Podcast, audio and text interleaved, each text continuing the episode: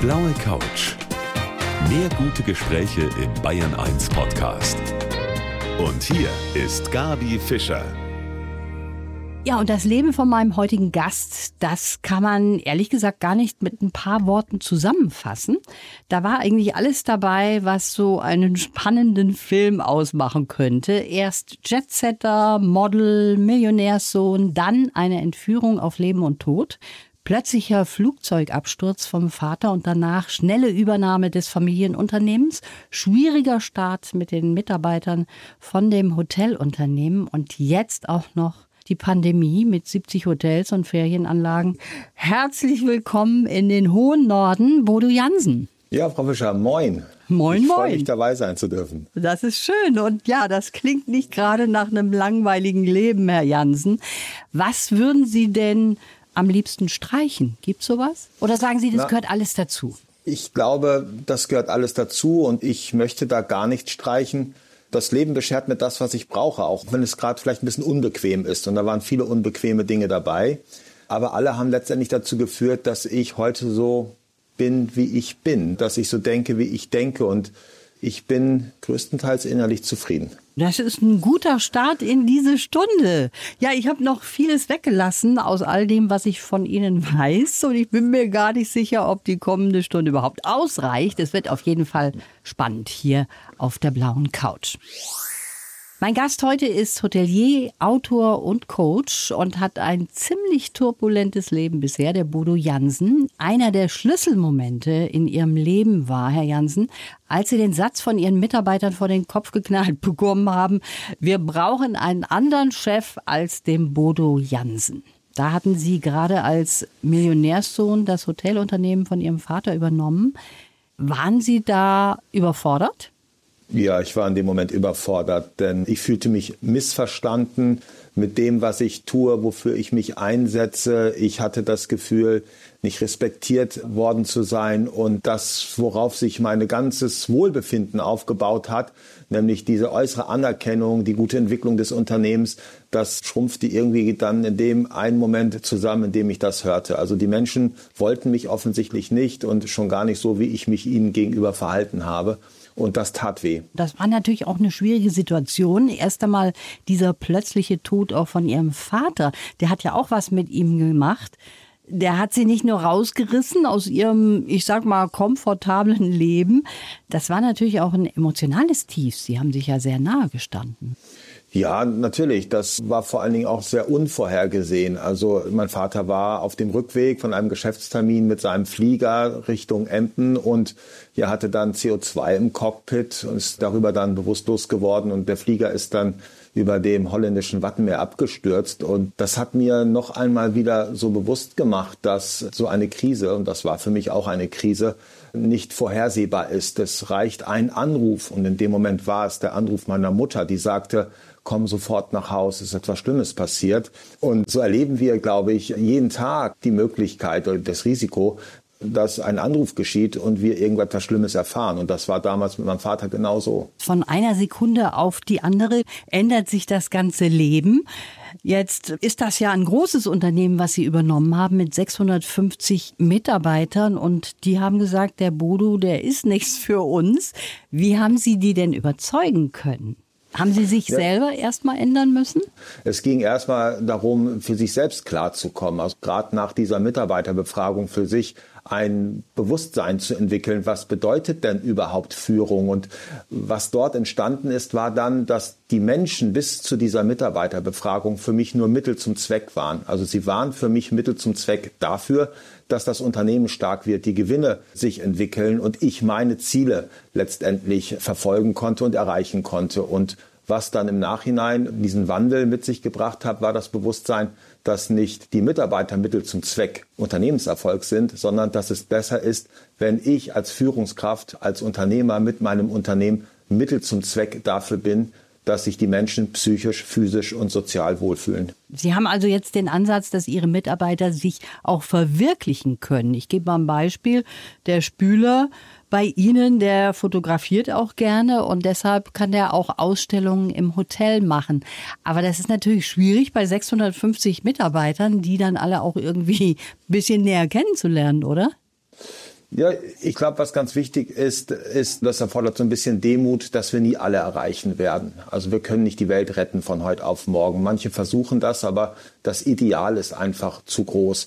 Und somit habe ich für mich einfach vereinbart, dass ich jede Gelegenheit nutze, die sich mir bietet. Und wenn ich nur eine bestimmte Anzahl an Menschen pro Tag im Unternehmen sehen kann, dann nutze ich jede Begegnung mit diesen Menschen, um irgendetwas zu initiieren, um ihn ja, mein bedingungsloses Interesse zu vermitteln, also die Wertschätzung für das, wer sie sind und nicht für das, was sie leisten. Und so war das auch bei dem Spüler, dass ich mich nicht so sehr dafür interessiert habe, wie viel saubere Teller er jetzt produziert, sondern in dem Gespräch damals habe ich mich dafür interessiert, was er macht, wenn er nicht gerade spült oder Kartoffeln schält. Mhm. Und dann hat er mir davon berichtet und dieses Interesse das hat ihn dann weiter beflügelt und hat zu einer weiteren Entwicklung geführt. Und Sie machen aber auch, und das finde ich auch ein tolles Konzept, immer mal wieder was mit Ihren Mitarbeitern auch privat. Also zum Beispiel extreme Exkursionen. Da lernt man sich ja ganz besonders gut dabei auch kennen. Ja, Entwicklung findet ja einmal in der Stille statt und das andere Mal natürlich in dem Moment, wo wir über unsere Grenzen gehen müssen, wo wir über uns hinauswachsen müssen, wenn wir unsere Komfortzone verlassen müssen. Und das gibt es bei uns mit den Auszubildenden. Ich bin mit ihnen auf den Kilimanjaro gegangen, mit anderen war ich in der Arktis. Das geschieht aber auch mit Mitarbeitern, also die nicht ihre Ausbildung bei uns machen, die dann mit uns nach Afrika fahren, um dort ja in Ruanda Schulen zu eröffnen und dort selbst erleben, erfahren, wie denn ja die afrikanische Lebenskultur dazu beiträgt, dass auch schwierige Zeiten gut zu meistern sind.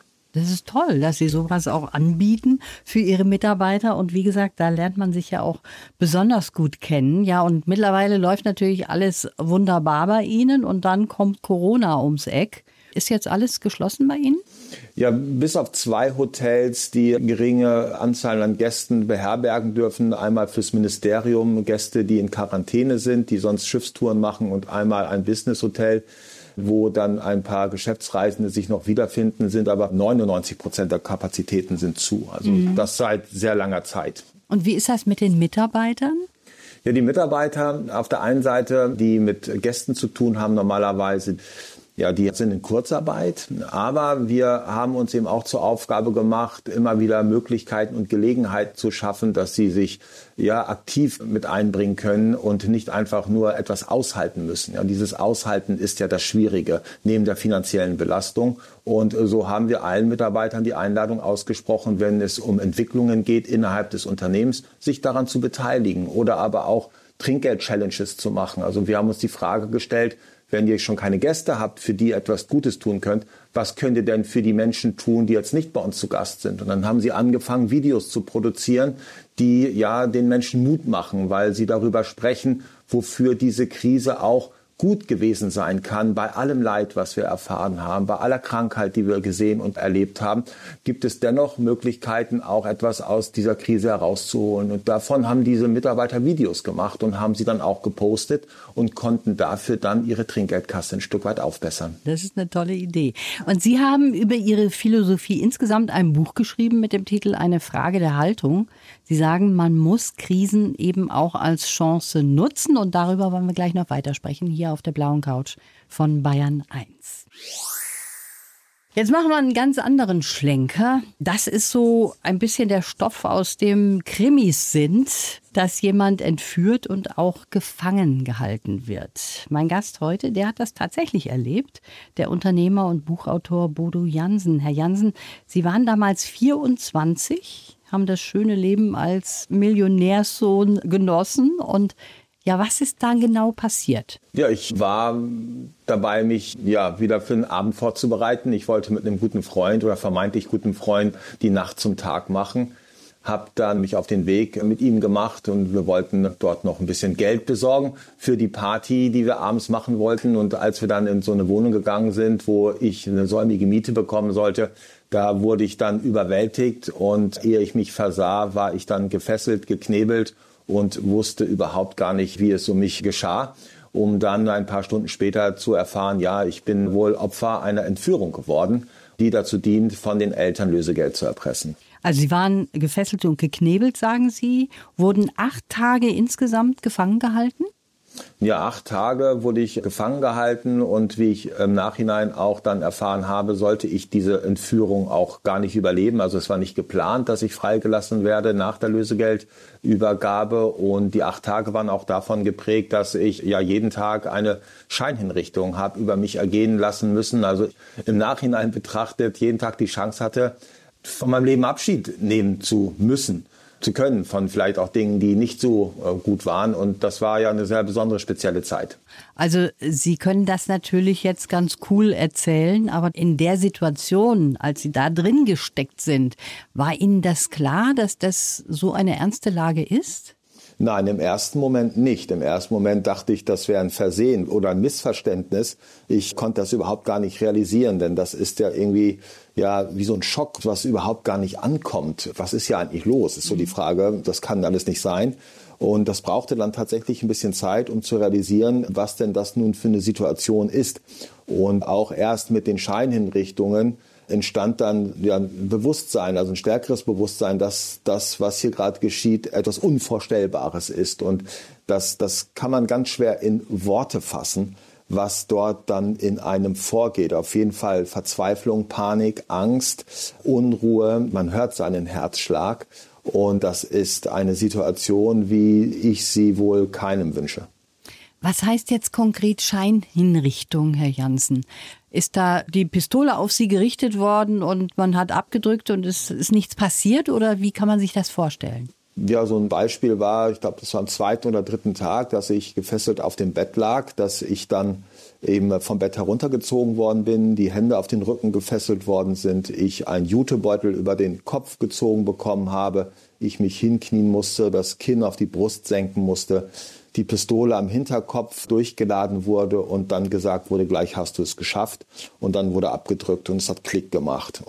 Das war so eine Situation. Es gab ganz unterschiedliche Arten, wie diese Scheinhinrichtungen dort ja, praktiziert worden sind. Ob das nun Tabletten waren, die mir hingelegt worden sind mit der Aussage, dann schläfst du ein und den Rest machen wir in der Badewanne, da entsorgen wir dich. Also das waren sehr, sehr unterschiedliche Wege, die die Entführer dort gewählt haben, um mich einzuschüchtern. Den Eltern sollte auch ein Organ von ihnen als Beweis quasi geschickt werden? Ja, das war auch so, dass meine Eltern und natürlich einen Lebensbeweis ähm, haben wollten. Und dann ging es darum, ja, dass ich einen Körperteil von mir abtrenne, das ihnen dann zugeschickt worden wäre. Und das sollte ich tatsächlich auch selbst tun dass eben die Entführer gesagt haben, ich soll meinen Finger aussuchen oder irgendwas aussuchen, was ich mir abschneide, damit es dann verschickt werden kann. Das klingt furchtbar. Also das hat natürlich einiges mit Ihnen gemacht und wie Sie das auch verarbeitet haben, darüber wollen wir gleich nochmal sprechen. Jetzt hätte ich nur gerne, dass Sie unseren Lebenslauf, den Sie ja von uns geschickt bekommen haben, an dieser Stelle mal vorlesen. Mein Name ist Bodo Janssen. Ich bin Tourismusunternehmer und habe mir Wertschätzung und innere Stärke auf die Fahnen geschrieben. Geprägt haben mich meine Zeit als oberflächlicher Jetsetter meine Entführung, der plötzliche Tod meines Vaters und der Rückzug in ein Kloster. Erst in der Rückschau und mit dem Blick nach innen habe ich erkannt, was wirklich wichtig ist. Heute zeige ich anderen, wie Krisen uns stark machen. Und mein einziger Luxus ist grüner Tee. und können Sie damit leben mit dieser Zusammenfassung? Ja, das ist eine sehr schöne Zusammenfassung, weil es tatsächlich das meiste beinhaltet, was mir wirklich wichtig ist. Ah, das ist schön, wenn Sie damit auch leben können. Ja, wir waren bei der Entführung stehen geblieben. Zehn Millionen wurden damals gefordert, drei Millionen bezahlt. Ein Einsatzkommando hat Sie dann befreien können. Haben Sie das eigentlich direkt auch realisiert, dass Sie befreit sind? Das war eine genauso skurrile Situation, so überraschend, schockierend, laut, schnell wie auch das Thema der Überwältigung oder das Thema der Scheinhinrichtung. Ich erinnere mich, dass eben die Tür aufgebolzt worden ist und dann plötzlich in einem Überraschungsmoment sehr viele Menschen mit sehr ausgeprägten Uniformen und Waffen dann im Raum standen und es wurden dort alle fixiert. Also auch ich wurde fixiert, weil eben so habe ich das verstanden, die Polizisten nicht sofort den Überblick haben, wer denn wer ist überhaupt. Und mhm. somit sah ich mich dann innerhalb von Bruchteilen von Sekunden eben auch mit den Händen auf dem Rücken gefesselt auf dem Boden liegend. Das war ein bisschen so, glaube ich, wie man das so in Filmen auch kennt. Ne? Also sehr mhm. actionreich. Ja, genau. Aber dann haben Sie es realisieren können.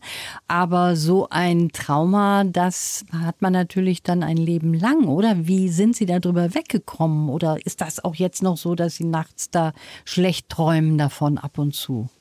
Nein, überhaupt nicht. Also die erste Zeit war natürlich sehr schwierig, auch da sich mit auseinanderzusetzen. Ich habe professionelle Hilfe bekommen die aber letztendlich noch nicht dazu geführt hat, da wirklich klar zu werden. Und zwölf Jahre später bin ich ans Kloster gegangen und bin dort in die Stille gegangen. Und in der Stille habe ich mich dann selbst damit konfrontiert, mit diesen Gedanken und mit den Gefühlen. Und ja, habe darüber dann einen Weg gefunden, letztendlich einen Ausweg aus diesem Trauma mhm. auch. Also das, was ich gelernt habe, war, dass der Weg in die Freiheit, in die gedankliche Freiheit, also sich frei machen zu können von dem Zwang, an so etwas denken zu müssen, die Probleme zu sehen, der führt nicht an der Krise vorbei, sondern immer durch sie hindurch. Also wir können davon nicht wegrennen. Also man kann sagen, auch diese Krise hat sie quasi stärker gemacht. Jetzt haben Sie im Lebenslauf vorgelesen, mein einziger Luxus ist grüner Tee. Herr Jansen, das kann ich nicht glauben. Ist das so? Also wenn ich jetzt meine Zeit in Afrika reflektiere, dann gibt es hier wahrscheinlich unendlich viel, was ich als Luxus beschreiben müsste in unserer westlichen Welt. Das ist mir klar. Aber mir wurde vor eineinhalb oder zwei Jahren mal von dem Redakteur die Frage gestellt, ja, mit welchem Luxus umgeben Sie sich? Und er meinte damit, ob das nun Autos, Boote oder Immobilien oder sonst irgendwas wären. Und mir ist da wirklich nichts eingefallen, außer wirklich mein grüner Tee, der gut ist und der auch teuer ist. Also ich zahle 100 Euro pro Monat für meinen grünen Tee. Aha, weil ich, okay. ich trinke viel Tee. Ich trinke sehr viel Tee. Wir Ostfriesen trinken ja pro Jahr 300 Liter Tee. Also wir trinken pro Tag mindestens einen Liter. Und das ist bei mir auch so. Und das ist, glaube ich, wirklich, was ich als Luxus bezeige, weil kaum ein Mensch gibt, glaube ich, so viel Geld für Tee aus. Also, das können wir so stehen lassen. Ihr Tag, der beginnt sehr, sehr früh. Und wie früh genau, das wollen wir gleich mal hören.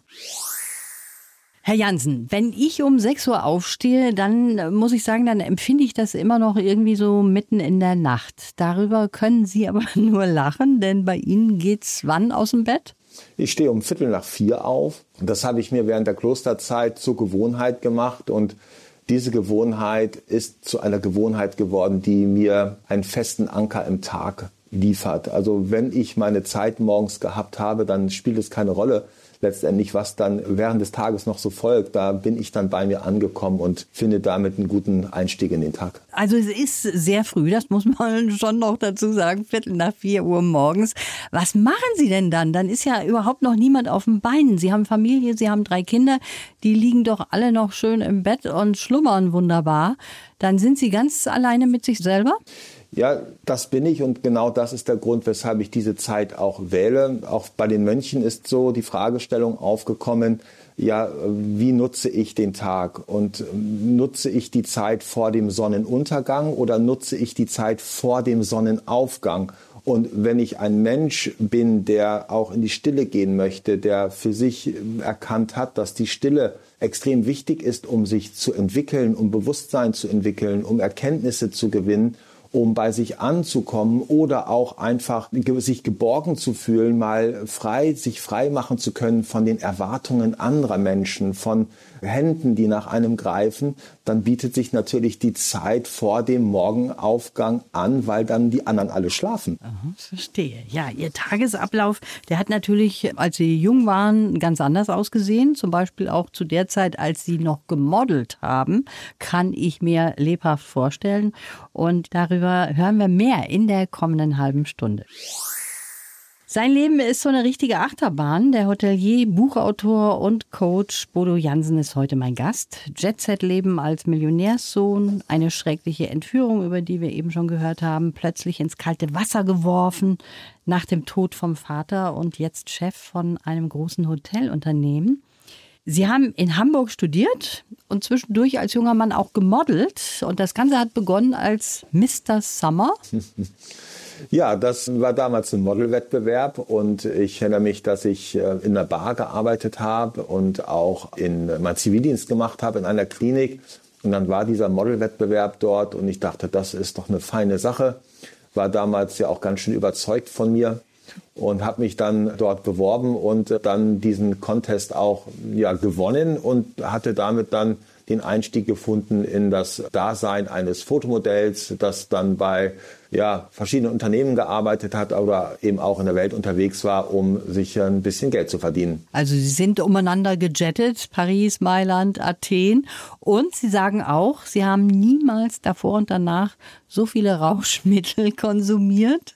Ja, das gehörte für mich damals dazu. Ich, ich weiß gar nicht, wie das heute ist. Ich kann mir das nicht mehr so vorstellen, weil es schon so lange her ist. Aber tatsächlich war das so. Es gab, glaube ich, keine Droge, die ich nicht irgendwie ausprobiert hatte. Und äh, ich glaube, dass ich da mehr in so einem rosa Schleier unterwegs war, als auch nur irgendwie ansatzweise etwas bewusst um mich herum wahrgenommen habe. ja, und Ihre Eltern, die haben das alles so geschehen lassen. Also die haben Sie an der ganz langen Leine auch gelassen. Ja, meine Eltern, die haben tatsächlich gar nicht so viel davon mitbekommen, weil ich eher der Typ war von Sohn, dem man alles aus der Nase ziehen musste. Ah. Also es konnte durchaus mal sein, dass ich schon sechs, acht Wochen in Athen war. Das war also in der Winterzeit war ich in Athen. Ging dann meist so Januar, Februar war die Athener Zeit. Da gab es dann gute Editorials. Also das waren Modestrecken. Dafür war Athen bekannt. Und wenn ich dann vier, fünf Wochen schon da war, dann rief ich irgendwann mal meine Mutter an und sagte, ich bin übrigens, ich bin in Athen.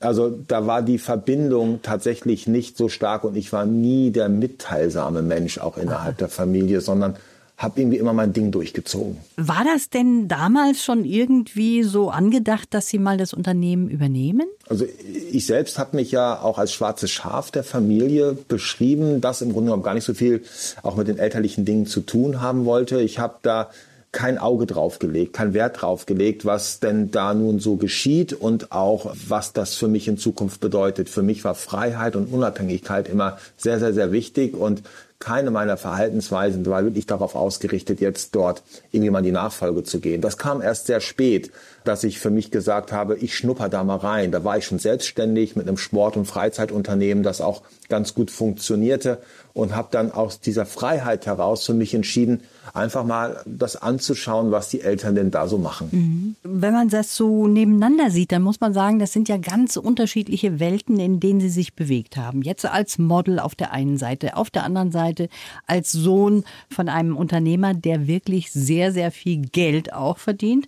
Und dann haben sie auch mal eben anderthalb Jahre im Kloster verbracht. Also das sind ja ganz, ganz unterschiedliche Seiten, die Sie so vom Leben schon kennengelernt haben. Ja, das ist ein Leben in den Extremen. Und wenn ich mich ein Stück weit oder meinen Charakter, meine Persönlichkeit beschreiben würde, dann ist es tatsächlich so, dass ich auch ein extremer Mensch bin. Das, das kennen die Menschen aus meinem Umfeld auch von mir. Also wenn es eine große Herausforderung in meinem Leben gibt, dann, was eine Lebensaufgabe auch ist, ist das Finden des rechten Maßes. Das ist ja eigentlich die Mutter aller Tugenden, die auch im Kloster gelehrt wird. Es geht ja gar nicht so sehr darum, ob etwas gut oder schlecht ist. Selbst etwas Gutes kann im Übermaß zu etwas Schlechtem werden. Also es geht letztendlich darum, ins Gleichgewicht zu kommen, innerlich ausgeglichen zu werden. Und da braucht es diese Balance. Und ich war bisher immer ein Mensch, der sehr extrem war, so dass ich auch ja, das glaube ich natürlicher Verlauf ist, dass ich sowohl die eine Richtung als extrem wahrgenommen habe, wie auch dann ins Kloster und jetzt darf ich, nachdem ich beide Extreme gelebt habe, das Beste von beidem versuchen zusammenzuführen. Mhm. Und das ist aber immer nur ein Versuch. Und ich glaube, das ist auch ganz wichtig, wenn ich so auch an andere Menschen denke. Die viele Menschen glauben ja, dass sie irgendwo ankommen. Jetzt, jetzt bin ich irgendwo angekommen. Jetzt habe ich das erreicht. Jetzt bin ich erfolgreich. Jetzt habe ich das erreicht und das erreicht. Ich glaube, wir kommen nie irgendwo an, sondern es, es geht um den immer wiederkehrenden Versuch, im Gleichgewicht zu bleiben. Und das ist ein bisschen wie beim Fahrradfahren. Wenn wir Fahrrad fahren, dann sind wir ja auch nicht nur auf der Spur, sondern wir pendeln immer ein bisschen nach links und nach rechts, nach links und nach rechts. Und solange diese Bewegungen ausgeglichen sind, kommen wir voran. Wenn wir aber dann zu sehr ins Schlingern kommen, dann fallen wir hin. Und das heißt also, Sie haben das jetzt voll im Griff, auch mit Ihrem Unternehmen, nachdem Sie so viele extreme Seiten nicht nur gesehen, sondern auch ausgelebt haben. Ne? Sie haben ja mittlerweile durch ihren inneren Wandel auch die Umsätze in ihrem Hotelunternehmen verdoppeln können. Und das, nachdem man am Anfang gesagt hat, nö, den Budo, den wollen wir eigentlich gar nicht haben. Wie es genau jetzt ausschaut, darüber wollen wir gleich noch sprechen. Hier auf der blauen Couch. Der Bodo Jansen ist heute mein Gast. Ja, sein Unternehmen gilt als eines der führenden Ferienanbieter an Nord- und Ostsee mit 70 Hotels. Da sind Ferienanlagen dabei, Immobilien und 650 Mitarbeiter sind auch an Bord. Bo Jansen ist heute mein Gast hier auf der blauen Couch. Herr Jansen, wie heißt das jetzt eigentlich genau? Ich kann das gar nicht aussprechen. Das müssen Sie machen, weil Sie sind der Mann aus dem hohen Norden. ja, das Unternehmen heißt Upstalsboom und beschreibt im Grunde einen Ort, der in Ostfriesland, Friesland für Freiheit steht. Also dort haben sich im 13. Jahrhundert die friesischen Häuptlinge getroffen, um über die friesische Freiheit zu sprechen. Lieber Tod als Sklave war damals der Spruch.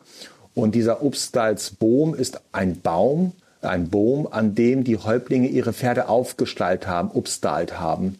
Und dann sind sie alle damals mit dem Pferd dorthin gekommen, haben ihre Pferde am Upstalsboom upstalt, aufgesattelt, aufgestallt und haben anschließend dann sich um ein Feuer gesetzt und Rat gehalten, wie es sich denn jetzt mit der friesischen Freiheit verhält. Also Upstalsboom, das ist wirklich ein sehr außergewöhnlicher Name, muss ich sagen. Schön, dass da auch so eine tolle Geschichte dahinter steckt. Jetzt sind wir im Moment in der Pandemie und natürlich Hotel und Gastgewerbe, die stecken auch mittendrin in der Krise. Bei Ihnen ist das nicht das erste Mal übrigens. Ne? Sie hatten schon mal eine ziemliche Krise mit diesem Unternehmen, beziehungsweise Ihre Eltern, die ja das aus dem Boden gestampft haben, sozusagen, dieses Unternehmen. Ja, das ist nicht die einzige Krise, die wir gerade erleben. Wie Sie gesagt haben, gab es 2001 auch schon eine Krise. Da gab es eine Insolvenz und wir haben nahezu alles verloren. Und auch diese Erfahrung von damals, wo ich noch gar nicht im Unternehmen war, war allerdings auch schon entscheidend dafür, dass wir heute besser vorbereitet sind auf die Zeit oder auf die Auswirkungen, die wir jetzt gerade erfahren.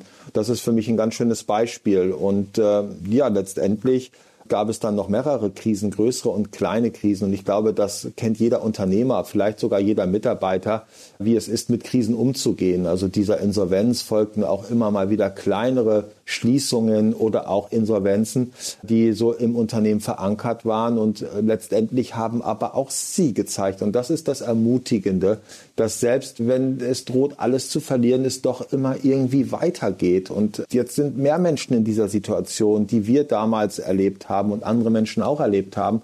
Und es ist doch auch hoffnungsvoll und schön zu wissen, dass es irgendwie immer weitergeht.